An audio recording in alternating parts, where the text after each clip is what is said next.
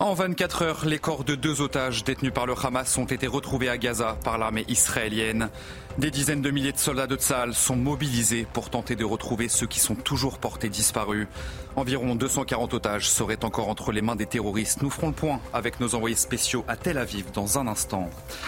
Avec la fuite d'une grande partie des terroristes du Hamas vers le sud, les combats risquent de se déplacer et le long de la frontière avec Israël. Eh bien des habitants vivent dans l'angoisse de vivre de nouveaux massacres. Nos envoyés spéciaux sont allés dans la région des trois frontières, à côté de Kerem Shalom, tout près de la ville palestinienne de Rafah. Le référendum sur l'immigration n'aura pas lieu. Pour la deuxième fois, Emmanuel Macron a réuni les chefs des partis politiques à Saint-Denis. En l'absence du président des Républicains, Éric Ciotti, qui a décliné l'invitation du chef de l'État, eh bien Jordan Bardella était le seul favorable à cette mesure. Et puis le sénateur de Loire-Atlantique, Joël Guerriot, mis en examen et placé sous contrôle judiciaire. Il est soupçonné d'avoir drogué une députée en vue d'une agression sexuelle. La, la, plaignante se serait sentie mal après avoir pris un verre dans la nuit de mardi à mercredi au domicile du sénateur.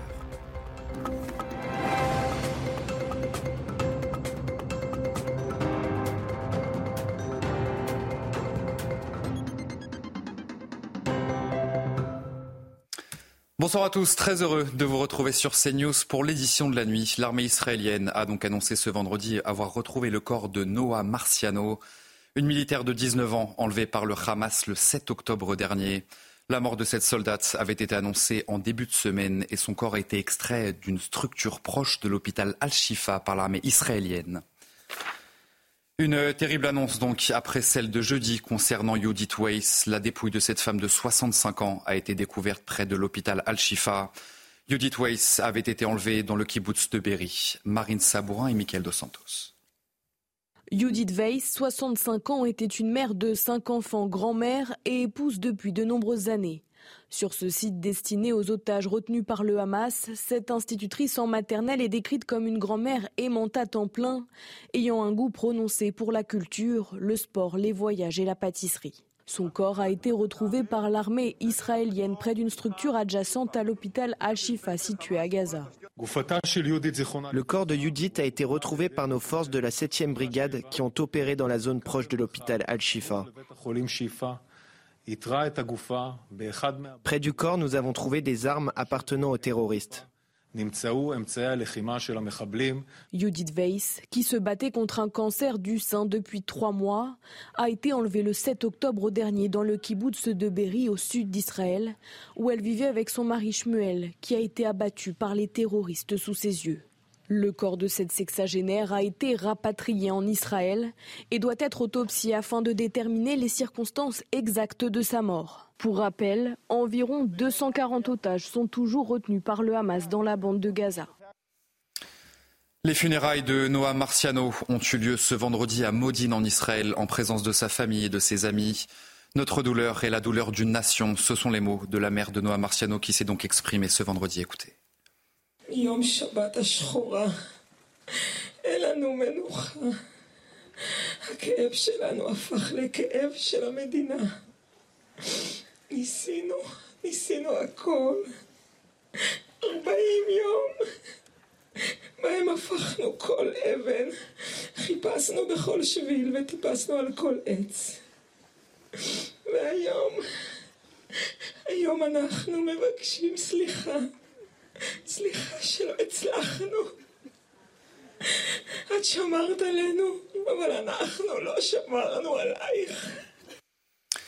La mort de ces deux otages détenus par le Hamas est une déception politique mais aussi militaire. Les soldats de Tsahal sont très nombreux dans le nord de la bande de Gaza pour tenter de retrouver ceux qui sont toujours portés disparus. Les familles des otages ont d'ailleurs entamé une marche qui doit se terminer ce samedi soir devant le bureau de Benjamin Netanyahou. Toutes réclament une libération immédiate de leurs proches et on va faire le point sur la situation avec nos envoyés spéciaux qui sont à Tel Aviv, Antoine Estève, Thibault Marcheteau. La découverte de ces otages morts, c'est effectivement une double déception ici en Israël. La première, c'est une déception très importante pour les familles de ces victimes, pour les familles euh, de ces otages qui sont encore dans la bande de Gaza. Ces familles qui défilent en ce moment même entre Tel Aviv et Jérusalem et qui vont finir cette grande manifestation ce samedi soir devant les fenêtres des bureaux de Benjamin Netanyahou pour dire non à la guerre et surtout pour demander leur libération coûte que coûte, quitte à devoir négocier avec les terroristes. Et puis, c'est une déception évidemment politique et militaire très importante, car il y a en ce moment même des dizaines de milliers de soldats qui sont mobilisés dans la bande de Gaza, dans le nord de la bande de Gaza, pour faire des fouilles à l'intérieur de ces tunnels et de ces souterrains, sous les hôpitaux notamment, pour trouver des otages. Et pour l'instant, ils ramènent quelques preuves de vie, quelques biberons, quelques couches pour bébés ou encore des vêtements d'otages, mais aucun otage. Ici en Israël, la population imagine que ces otages ont déjà été transférés par le Hamas du nord vers le sud de la bande de Gaza, vers les villes de Kanyounes ou encore de Rafah City. L'armée israélienne qui poursuit ses opérations militaires dans l'hôpital Al-Shifa, qu'elle présente comme un centre stratégique des terroristes du Hamas. De nouvelles armes ont été découvertes sur place par Tzal et de son côté, eh bien, l'organisation terroriste affirme que l'armée israélienne a détruit plusieurs services de cet hôpital. Michael Dos Santos avec Augustin Donadieu. Voici l'un des derniers tunnels détruits par l'armée israélienne. Hormis ce souterrain, Tsahal a fait d'autres découvertes au cœur de l'hôpital Al-Shifa. Nous avons trouvé un véhicule du Hamas qui était prêt à participer à l'attaque du 7 octobre. À l'intérieur, nous avons également saisi une importante quantité d'armes. Un arsenal retrouvé à l'intérieur du véhicule stationné dans un garage de l'hôpital Al-Shifa. Vous pouvez voir d'énormes quantités d'armes, des lance-grenades, des kalachnikovs, des armes de guerre. Toutes ces armes que nous avons vues le 7 octobre dernier. Plus tôt dans la journée, Tsahal avait annoncé avoir retrouvé des armes et du matériel informatique, des ordinateurs immédiatement saisis par les soldats pour pouvoir examiner leur contenu. Avec la fuite d'une grande partie des terroristes du Hamas vers le sud de la bande de Gaza, eh ben, les combats risquent de se déplacer. Le long de la frontière avec Israël, des habitants vivent dans l'angoisse de vivre de nouveaux massacres. Nos envoyés spéciaux sont allés dans la région des trois frontières, à côté de Kerem Shalom, tout près de la ville palestinienne de Rafah. Le reportage de nos envoyés spéciaux sur place, Thibaut Marchoteau, Antoine Estève. Vous voyez derrière ce grillage, c'est la route qui longe le sud de la bande de Gaza. Elle a été complètement bouclée par l'armée israélienne qui redoute ici des incursions de terroristes du Hamas qui seraient venus se réfugier dans le sud de la bande de Gaza. Elle redoute aussi des tirs directs contre les véhicules. Ces terres sablonneuses autour d'Afshalom sont enclavées dans la région des trois frontières. Égypte, Gaza, Israël. Ici, une majorité des habitants des villages et des kibbutz sont partis. Ceux qui restent se retrouvent dans ce bar, dernier commerce ouvert au milieu du désert à quelques centaines de mètres de la bande de Gaza. Toutes les familles ont fui cette région, il n'y a plus personne qui vit ici. La seule raison pour laquelle je reste, c'est parce que mon mari est agriculteur. Il se bat pour nos vies et il se bat pour sa terre, pour travailler sa terre. Sinon, il n'y a plus personne ici. Sur les chemins, on ne croise en effet que des paysans qui travaillent sur leurs tracteurs ou des militaires qui se déploient autour de la bande de Gaza. Cette zone est réputée pour être l'une des plus dangereuses d'Israël. Les attaques terroristes sont fréquentes, par les airs notamment. Les attentats du 7 octobre sont dans tous les esprits. Les habitants vivent dans la peur d'un nouveau massacre. J'ai pas vraiment peur parce que je suis dans le déni de ce qui s'est passé. Je ne veux pas voir en face qu'il y a eu un terrible massacre. Je sais que ça s'est produit, mais je l'ignore quand même parce que je ne peux pas imaginer que ça s'est vraiment passé. Tout le monde a les yeux rivés sur cette colline et ses immeubles. Ce sont les villes de Rafah et Khan au sud de la bande de Gaza. Elles accueillent des centaines de milliers de réfugiés palestiniens qui ont fui le nord et certainement une grande partie des combattants du Hamas. Et depuis l'attaque du 7 octobre, de nombreux Israéliens ont fui les zones des massacres. Beaucoup d'entre eux sont partis sur les rives de la mer Morte, à l'est du pays. Un territoire d'ordinaire très touristique qui est devenu une terre d'accueil. Le reportage sur place de Stéphanie Rouquier et Florian Pau. Nous sommes au bord de la mer Morte, à l'est d'Israël, et tous ces hôtels, habituellement remplis de touristes, sont occupés depuis plus d'un mois par des milliers de réfugiés. Ce complexe hôtelier abrite 800 survivants du kibbutz de Be'eri. Attablé avec ses mots croisés, nous rencontrons Aouva. Durant l'attaque du 7 octobre, elle est restée plus de 24 heures dans une pièce sécurisée avec une voisine. C'est un endroit où on peut rester, cet hôtel. On a de la nourriture, un lit pour dormir, c'est calme. Mais ce n'est pas ma maison. Je suis très triste pour ma maison en repensant à ce qui s'est passé. Je me sens fébrile. Leur maison, un lieu marqué par le drame, est à plus de deux heures d'ici. Alors tout a été pensé pour recréer un cadre de vie. Et 24 heures sur 24, des psychologues sont à leur disposition. Ces personnes ont vécu des moments très difficiles. Parfois, ils ne dorment pas bien. Parfois, ils ne mangent pas bien. Mais je ne sais pas si c'est un signe de syndrome post-traumatique. C'est peut-être un signe de deuil et de guérison. Ces survivants ne savent toujours pas quand ils pourront revenir chez eux et surtout s'ils en auront la force. Cette euh, initiative maintenant de la Grande Mosquée de Strasbourg qui propose à ses fidèles un enseignement de l'islam modéré. Les cours sont assurés par des imams ayant un ancrage avec les valeurs de la République, expliquent les dirigeants strasbourgeois. C'est aussi une façon de lutter contre les imams autoproclamés qui envahissent les réseaux sociaux. Michael Chailloux, Jean-Michel Decaze. Chaque samedi, une vingtaine d'élèves viennent suivre les cours de la Grande Mosquée de Strasbourg. Ces étudiants ou jeunes salariés apprennent l'islam de tradition sunnite malikite, un islam considéré comme le plus adapté au contexte laïque. On appelle ça l'islam du juste milieu. C'est-à-dire qu'on a euh, une vie en société, on a euh, une vie professionnelle, on a une vie sociale, mais aussi on a une vie, euh, on a une vie religieuse. Des imams bien formés religieusement, mais aussi qui ont un ancrage dans les valeurs de la République pour qu'ils puissent adapter leur discours au contexte national. L'islam en français, qu'est-ce que c'est? C'est Dieu, c'est la divinité. Pour les dirigeants de la Grande Mosquée de Strasbourg, il s'agit aussi de lutter contre les imams autoproclamés qui prospèrent sur les réseaux sociaux. Les professeurs qu'on a, c'est des profs, des professeurs qui ont étudié auprès d'autres professeurs, qui ont étudié encore auprès de professeurs jusqu'à une chaîne assez longue. Du coup, c'est une source fiable, on va dire. L'Institut Islamica, organisme privé, proposera l'année prochaine un cursus de formation des imams. En 2024, la loi sur le séparatisme interdira en France les imams détachés. Dans le reste de l'actualité, réunis à Saint-Denis ce vendredi, Emmanuel Macron et certains chefs de partis politiques ont conclu à l'impossibilité d'organiser un référendum sur l'immigration en l'absence du président des Républicains, Éric Ciotti, qui a décliné l'invitation du chef de l'État.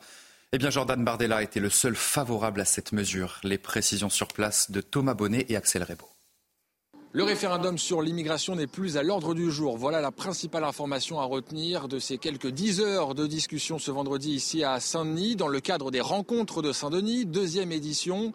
Aucun consensus ne s'est dégagé entre les participants sur cette question du référendum autour des questions euh, migratoires.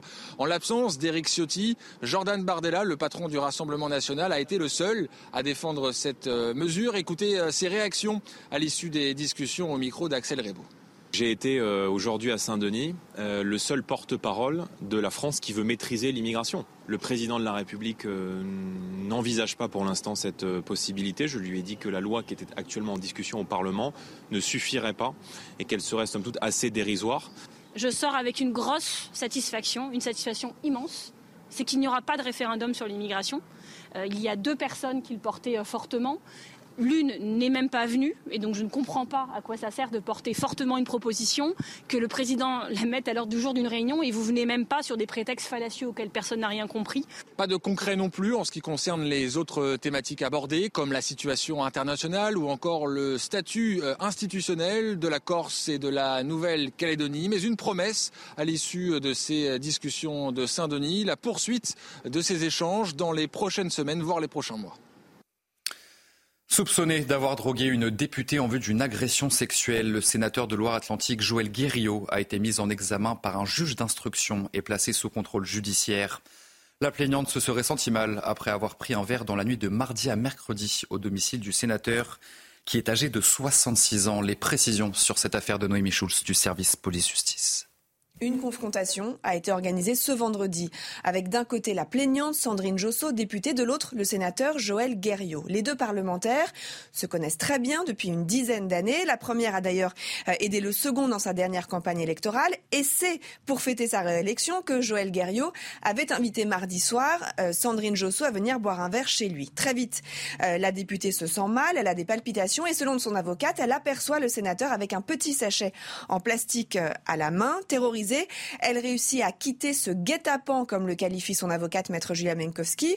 Elle retourne à l'Assemblée nationale où des collègues parlementaires euh, finissent par rappeler les secours. Euh, des prélèvements urinaires et sanguins ont révélé la présence d'ecstasy. Sandrine Josso a donc déposé plainte et une enquête a été ouverte par le parquet de Paris pour administration à une personne à son insu d'une substance de nature à altérer son discernement ou le contrôle de ses actes pour commettre un viol ou une agression sexuelle. Le sénateur a été arrêté, placé en garde à vue. De l'ecstasy a été retrouvé à son domicile. Selon nos informations, le suspect explique qu'il ne savait pas que la poudre était de la drogue. Il pensait que c'était un euphorisant et qu'il n'a euh, pas volontairement administré cette substance à Sandrine Josso. Et enfin, la gendarmerie du Rhône a lancé cette semaine l'opération Tempête 69. L'objectif euh, est de lutter contre toutes les formes de délinquance. Au total, 350 gendarmes sont mobilisés pour mener une série d'opérations coup de poing. Olivier Matinet. Opération de contrôle à la sortie du métro. Nous sommes dans la banlieue lyonnaise, à Saint-Genis-Laval. 30 gendarmes sont déployés. Cet homme est interpellé. Il transporte une vingtaine de petites fioles contenant du cannabis. Ce sont des petits pochons de quelques grammes de cannabis déjà conditionnés à la vente. Donc il a juste à proposer ça à certains, euh, aux personnes qui en fument. Il achète, ils achètent ça quelques dizaines d'euros et voilà, conditionnement en dose euh, déjà prêt. Donc là, quelques dizaines de grammes qui ont été euh, trouvés par le chien. Donc une excellente prise. L'homme détenait également un couteau avec une lame d'une vingtaine de centimètres. Cette action coup de poing se tient dans le cadre d'une vaste opération contre la délinquance. Elle est baptisée Tempête 69. Cette opération Tempête, c'est la première qui est déclenchée dans le département. La première avec des moyens aussi conséquents.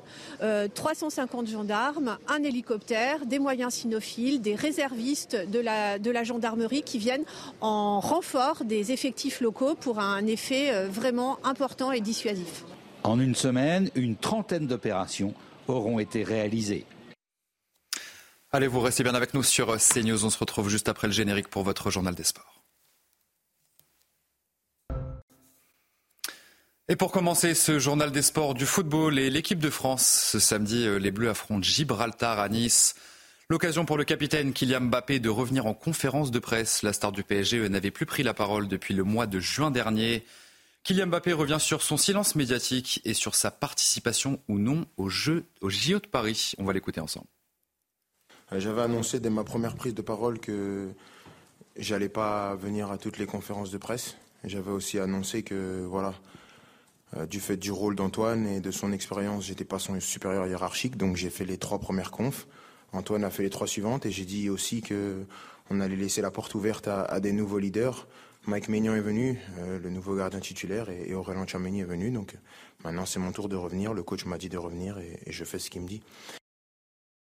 Bien sûr, j'ai toujours voulu jouer les, Jeux Olympiques. Maintenant, euh, c'est pas moi qui décide.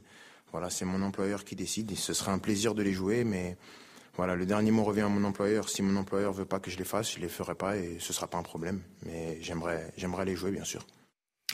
Allez, on passe au tennis dans ce journal des sports et la belle victoire de Carlos Alcaraz. Ce vendredi, l'Espagnol a dominé le Russe Daniel Medvedev en deux petits sets, 6-4, 6-4. Un succès qui lui permet de se qualifier pour les demi-finales du tournoi des maîtres. Pour une place en finale, il sera opposé au numéro 1 mondial Novak Djokovic. Ce sera leur quatrième affrontement de la saison. Et pour l'instant, c'est avantage Joko, deux victoires à une. Et de son côté, Medvedev, déjà qualifié avant le match, sera opposé à l'Italien Yannick Sinner. Et puis du tennis, toujours Paul-Henri Mathieu devient le nouveau capitaine de la Coupe Davis.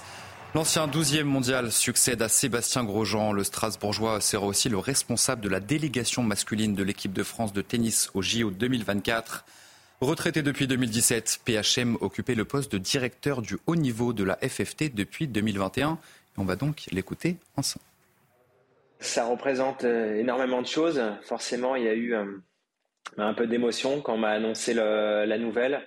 Là, j'ai décidé de me réinvestir à plein temps depuis deux ans et demi au sein de la Fédération française de, tennis, de vouloir transmettre aux plus jeunes. Euh, je suis conscient aussi que ben, c'est une grande responsabilité que j'ai pour la Coupe Davis, mais l'année prochaine, c'est une année olympique. Tous les joueurs euh, se sentent vraiment concernés pour représenter euh, l'équipe de France. Je vais essayer de, ben, de, fédérer le plus de monde possible, d'emmener tout le monde, tout le monde dans le même sens. Il y a de belles perspectives et en tout cas, je suis très motivé pour cette nouvelle mission.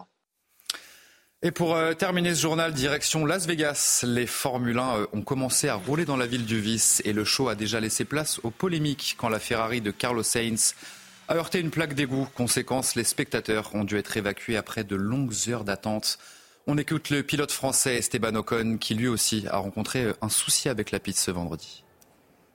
Je vais bien, mais voilà le, le plot qui a sauté dans ma voiture, euh, il a failli traverser, donc c'était pas loin. Euh, mais voilà, tout va bien. Euh, il s'est pas repassé quelque chose dans, cette séance, donc je pense que la FIA a fait du bon boulot sur, ces 4 heures qui se sont passées entre deux, mais ça aurait pas dû arriver en, premier lieu, ça c'est clair. C'est un peu, un peu la honte, hein, pour être honnête, de, rouler sur un circuit comme ça, sur une super ville avec pas de fans. voilà, je suis désolé pour tous les gens qui, qui sont venus, euh, qui ont payé leur place euh, pour être en tribune et qui n'ont même pas vu euh, de voiture rouler aujourd'hui. Je pense que ça, c'est clairement inacceptable. Allez-vous rester bien avec nous sur CNews. On se retrouve dans un instant pour un prochain journal. En 24 heures, les corps de deux otages détenus par le Hamas ont été retrouvés à Gaza par l'armée israélienne. Des dizaines de milliers de soldats de Tzal sont mobilisés pour tenter de retrouver ceux qui sont toujours portés disparus. On en parle donc dans un instant dans notre prochain journal. Je vous souhaite une très belle nuit et un excellent week-end sur notre antenne. Retrouvez tous nos programmes et plus sur cnews.fr.